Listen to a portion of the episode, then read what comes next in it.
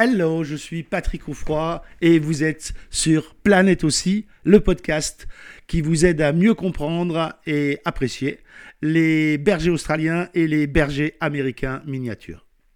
Nouvelle saison avec des épisodes plus courts et encore plus fun. Bienvenue dans la saison 2 chaque semaine pour euh, vous faire découvrir les méthodes d'éducation positive et bienveillante qui vont avec l'intelligence hors norme de nos deux races préférées, le BAM l'OSSI.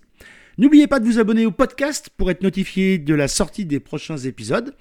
Et deux, n'oubliez pas de mettre un avis sur Apple Store. Et on commence tout de suite.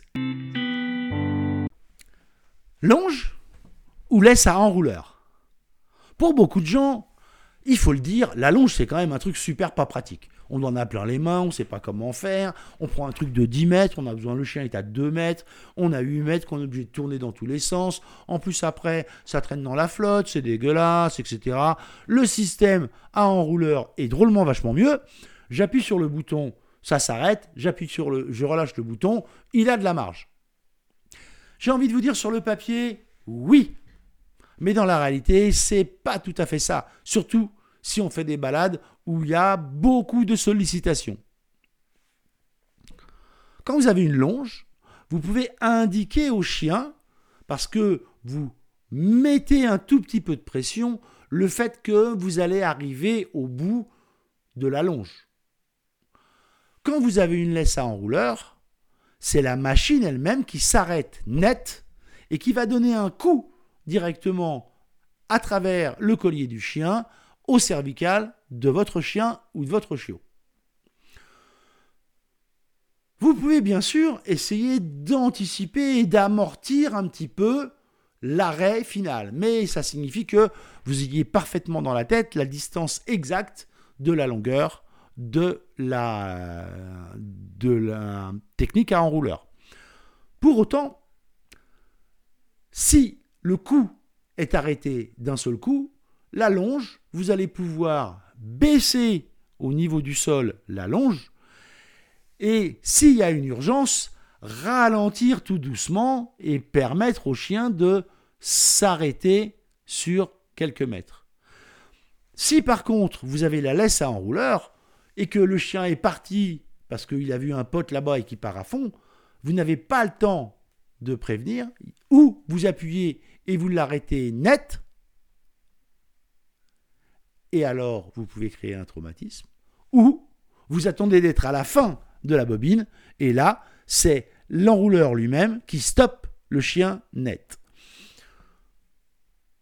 J'ai envie de dire que dans un cas, le chien va apprendre quelque chose, il sent qu'il y a une alerte parce que d'un seul coup, on arrive vers la fin, donc vous resserrez un petit peu plus fort, donc c'est un petit peu plus compliqué pour avoir la fin de la longe, et donc il apprend quelque chose. Dans le cas de l'enrouleur, il n'apprend strictement rien. Il y a un moment, il peut courir et un moment, il ne sait pas pourquoi, bim, il est arrêté net dans son élan et il ne peut pas aller plus loin. Est-ce que c'est caricatural et que ça marche pour tout? Ça l'est en partie, parce que si vous savez bien vous servir de la laisse à enrouleur et que vous êtes en zone complètement urbaine, c'est quand même drôlement pratique.